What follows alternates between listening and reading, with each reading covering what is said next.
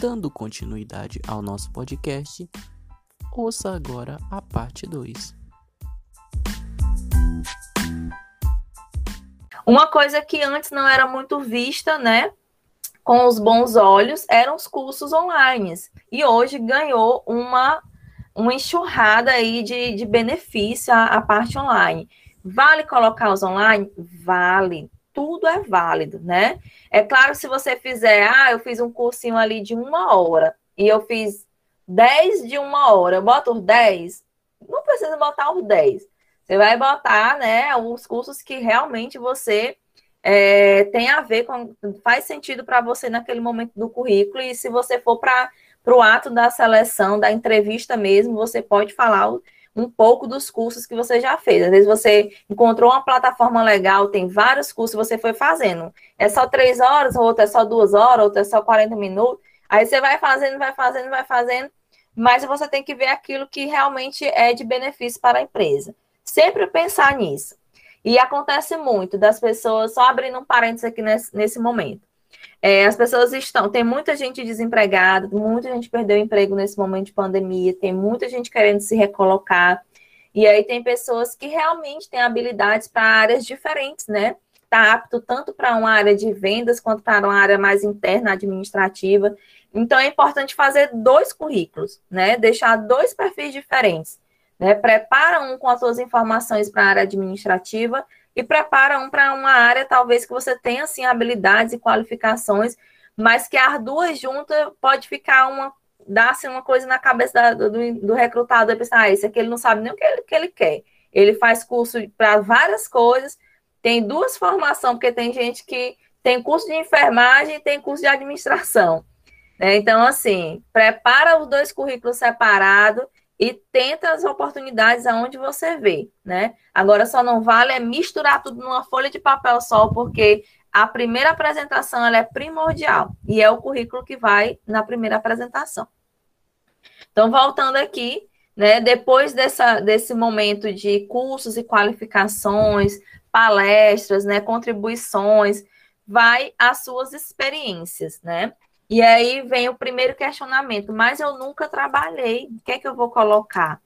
Vamos lá, na sua infância, na sua adolescência, no seu grupo de, talvez de jovens, na igreja que você participa, onde quer que seja, você já contribuiu de alguma forma, mesmo que não tenha sido em regime de CLT, de carteira assinada?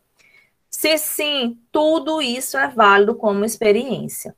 É claro que não precisa eu colocar, descrever, mas você botar, já possuir experiência com caixa de igreja, é, como uma contribuição, é, fugiu agora que é a palavra, voluntária. Então, assim, tudo isso você pode colocar, porque isso são suas experiências e elas são válidas. É, agora, se você realmente não tem nenhuma, zero de experiência, você pode colocar que está em busca da primeira oportunidade no mercado de trabalho, né? Simples, objetivo, direto e reto, né? Agora sim, uma coisa que eu acho que é importante e que hoje é, são poucos os jovens que nós encontramos com esse interesse de ser um voluntário, de trabalhar voluntário em algum lugar. Então, assim, gente, essa é uma porta de entrada magnífica, magnífica para o mercado de trabalho. Então, assim, nas áreas, eu, eu tenho feito muitos processos de seleção para a área da saúde, né? Então, assim, se você faz um curso de técnico em enfermagem, por exemplo, e você só tem a experiência de 200 horas de estágio obrigatório, quando você vai deixar o seu currículo numa clínica, num hospital privado, gente, infelizmente, aquele que fez um voluntário lá de seis meses, ele pode ter só o curso técnico e não ter mais nenhum outro curso, mas ele é a prioridade para a empresa. Por quê? Porque ele tem a prática. Então, algumas funções, algumas profissões, elas exigem a prática, elas exigem conhecimento específico, segurança, né? Ter segurança no que você está fazendo.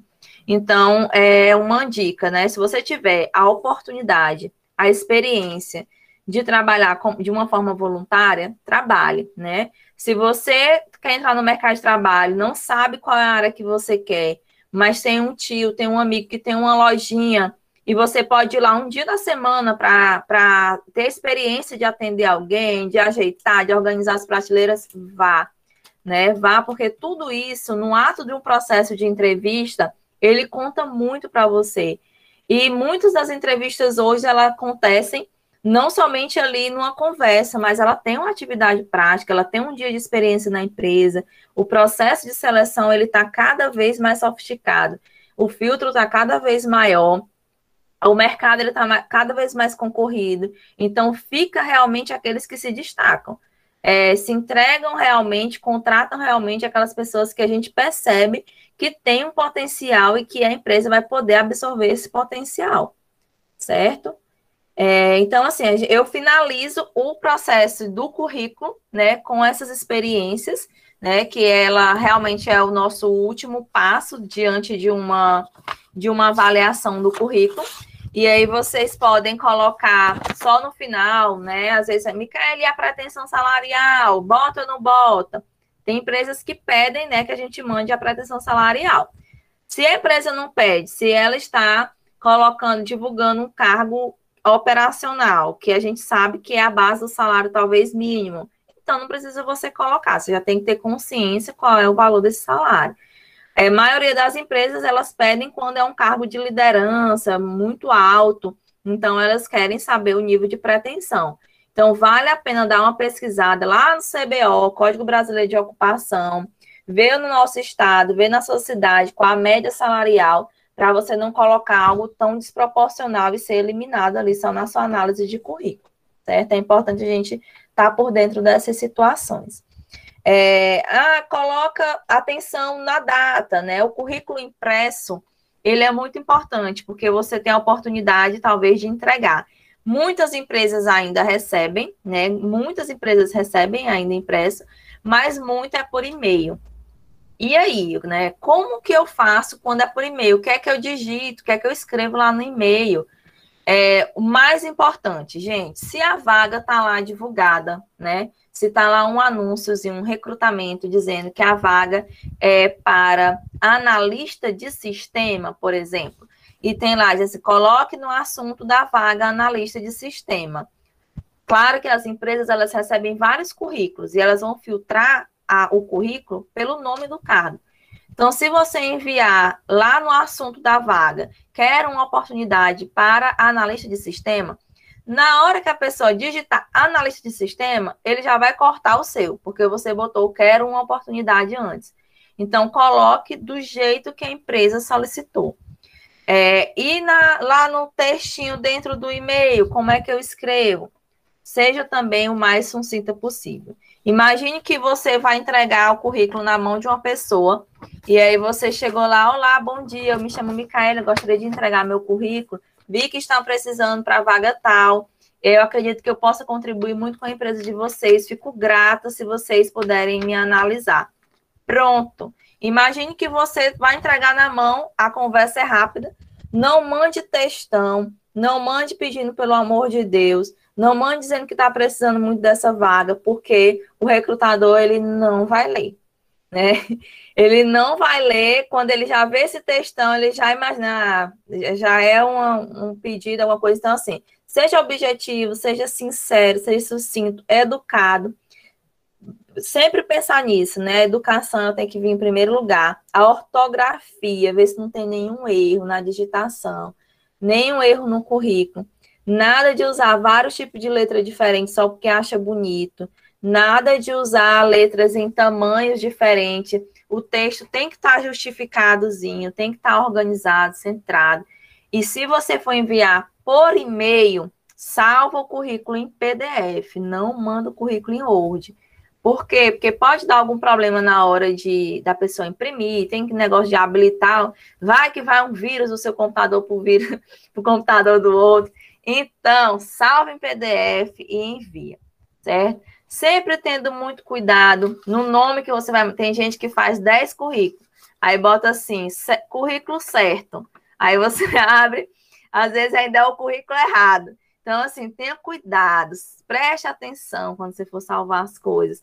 Porque tudo que depois que você enviou, meu amigo, já era. O que chegar lá é, as, é os é a sua apresentação. Então, tenha muito cuidado em relação a isso. Certo? Gente, então eu acho que era isso que eu gostaria de falar para vocês. No mais, né? É, antes de qualquer coisa, o mercado de trabalho, eu sempre digo, né? Mercado de trabalho, o trabalho em si é vida, é o que nos movimenta, é o que nos faz viver, levantar todos os dias. Literalmente, o trabalho é o que nos faz viver, né? Alcançar nossos objetivos, nossos sonhos, é, nossas metas pessoais. Então, você precisa escolher bem o que, que te faz feliz, porque do mesmo jeito que o trabalho ele é vida, e, infelizmente, olhando pelo lado da psicologia do trabalho, ele também pode ser morte, ele também pode trazer adoecimento, sofrimento. Então, o mais importante de tudo é você saber o que você gosta de fazer, saber onde é que você pode produzir mais, onde você pode entregar mais. E aí, com certeza, você vai ter é, melhores oportunidades, né? E as, a empresa, com certeza, vai te olhar com os bons olhos, sabendo que você é uma pessoa que não somente tem um foco, tem um objetivo, mas que também é, gosta do que faz. E isso, com certeza, é o mais importante nas relações de trabalho. É a gente fazer tudo com alegria, com o coração cheio, né? É, e entregando, claro, o melhor, não somente para a empresa, mas para você mesmo. Porque não tem nada pior do que você passar a vida toda no trabalho e chegar um momento de você precisar se afastar porque aquilo está lhe adoecendo. Então, isso acontece muito quando a gente não sabe o que a gente quer, a gente está ali porque realmente é o, é o salário que nos mantém ali, e a saúde mental está lá embaixo, está destruída. É, então, assim, primeiro de tudo, escolher é, aonde que a gente quer chegar, quais são os nossos principais objetivos, nos conhecer, conhecer nossas competências, conhecer o que é que a gente tem de valor, no ato de uma entrevista, é, estudar sobre a empresa, porque se você entrega um currículo show de bola, mas chegar lá você não sabe nada da empresa, o trabalho, infelizmente, não valeu a pena. Então, sempre que você se candidatar a um lugar que estiver esperando uma ligação, procura saber o que é que essas empresas fazem, o que é que essa função específica que você foi chamado faz, para que você chegue lá e conclua aquela primeira visão que o recrutador teve de você e assim consiga obter essa oportunidade no mercado de trabalho. É, eu agradeço, muito obrigada, muito obrigada pelo convite mais uma vez. É, me sigam nas redes sociais, Psico Micaele Alves, lá sempre que eu posso estou dando dicas é, de seleção de recrutamento e vagas também aqui da nossa cidade e regiões vizinhas, tá bom? Obrigada, gente. Micaele, agora iremos fazer algumas perguntas de alguns seguidores do Instagram. Ótimo. Qual sua opinião sobre a mudança de função constante dentro da organização? O famoso funcionário faz tudo dentro da organização? Gente, a primeira coisa que, o funcionário, que um candidato diz na entrevista é que ele é proativo. Aí, no dia que a gente quer mudar ele de função, ele não quer. Né? Assim, gente, as empresas, elas hoje, cada vez mais, elas precisam de pessoas que estejam dispostas a abrir os seus olhos para outras oportunidades. Eu entendo, eu respeito o comentário dessa pessoa, porque eu sei que na maioria das vezes esse comentário eles não são positivos. As funções realmente são funções que, que, que machucam, que maltratam, né? Que adoecem, enfim. Mas é aquilo que eu falei antes se você sabe o seu lugar, se você sabe o seu potencial, se você sabe os seus valores, você também tem segurança para estar onde você está. Então, assim, se você começa a olhar isso com outros olhos, mas por que que é eu que me mudo de função? Por que, que tem dia que eu estou no caixa, tem dia que eu vou para reposição, tem dia que eu estou ajudando o meu chefe, por que, que é eu? Será que é porque eu tenho um potencial melhor? Será que é porque eu sou bom? Ou será que é porque a minha função aqui não está não tá valendo de nada, eles estão me testando em qualquer lugar? Então, eu acho que a gente precisa olhar isso de uma forma positiva. Se eu sou sempre o convocado para mudar, para ir ensinar outra pessoa, para ir dar o meu trabalho em outro setor, talvez seja porque eu sou muito bom. E quando eu sou muito bom, eu preciso realmente me qualificar mais ainda para, quem sabe, em algum momento eu liderar dentro daquela empresa. Porque eu acho que hoje as empresas, olhando também como uma profissional que está dentro de uma instituição privada, isso a gente só ouve com reclamação. O funcionário ele não vê com os bons olhos a mudança de função, ele vê uma reclamação, estão se aproveitando do meu trabalho, para lá, para lá, para lá. Mas na verdade, a gente precisa de líderes, a gente precisa de pessoas que que convençam outras pessoas, que motivem outras pessoas, que dêem o seu melhor, que incentivem. É isso que a gente precisa dentro das empresas. E existe uma carência muito grande de profissionais assim. Então, se hoje você está sendo convocado para estar tá mudando de função com frequência, ensinando, toda vez que chegar alguém novo, é eu que vou ensinar, ah, que chato. Gente, olha isso com os bons olhos. Se você está sendo cotado para ensinar, significa dizer que você conhece, que você é bom no que você faz. Então, trabalha isso em você para chegar o momento de você liderar. E se a oportunidade não chegar lá nessa empresa, você vai estar tá preparado para qualquer outro lugar. Né? Eu sempre gosto de pensar dessa forma. Eu espero que eu tenha respondido é, a pergunta, Juliana. É, devo colocar minhas redes sociais, tipo Facebook e Instagram no meu currículo? No caso, você já mencionou do LinkedIn, né? Que é possível. Se colocar. você colocar, assuma as responsabilidades, né? Tem empresas que tanto faz como tanto fez o seu final de semana, o que você posta, o que você reposta que você compartilha. É, mas quando a gente fala de cultura e de valores, vamos imaginar que é uma empresa que prega a sustentabilidade. E aí, o teu final de semana, eu vou citar a Lagoa do Portinho, que é a nossa lagoa aqui. Tá lá o teu vídeo na lancha, jogando tua Heineken na lagoa, né? Terminou de beber, jogou lá dentro da lagoa. Aí a empresa foi te avaliar, e a empresa é da sustentabilidade. Serviu tu colocar a tua rede social lá? Não serviu. Não serviu. Então, se você quer se expor, né? Se você quer colocar, tenha cuidado com o que você está postando. É, empresas, por exemplo, de segurança, é, segurança privada, aquelas que têm carro forte e tudo.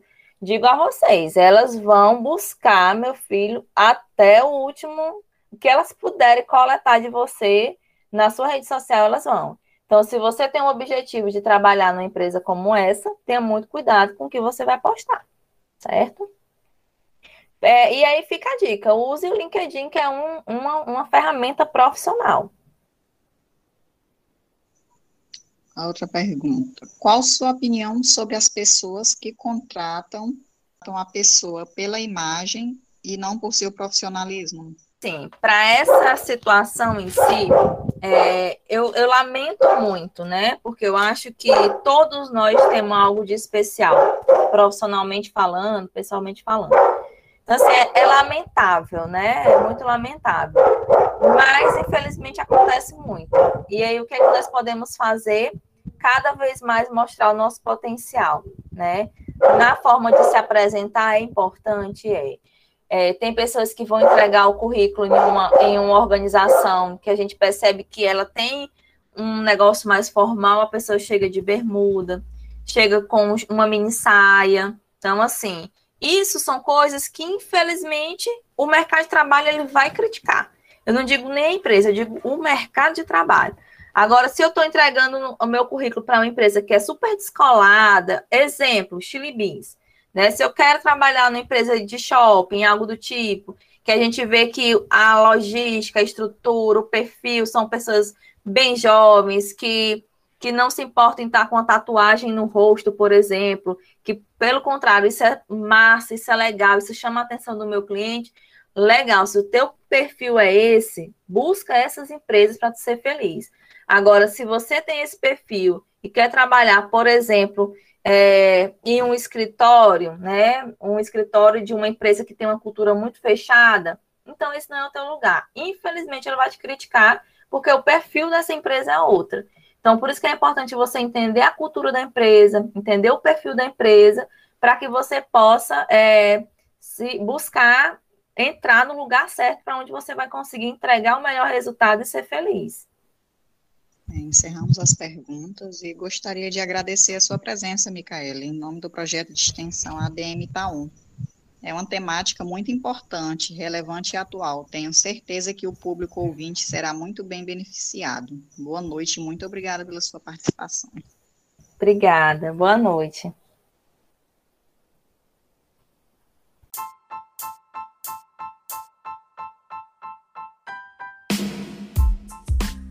Dessa maneira, encerra o episódio do podcast de hoje. Esperamos que este possa ter contribuído e atribuído bastante conhecimento a todos. Continuem acompanhando as nossas redes sociais para não perderem os próximos episódios. Facebook ADM Taon, e-mail admtaonprojeto.gmail.com, Instagram arroba ADM Taon, Spotify ADM Taon Projeto. Obrigada a todos.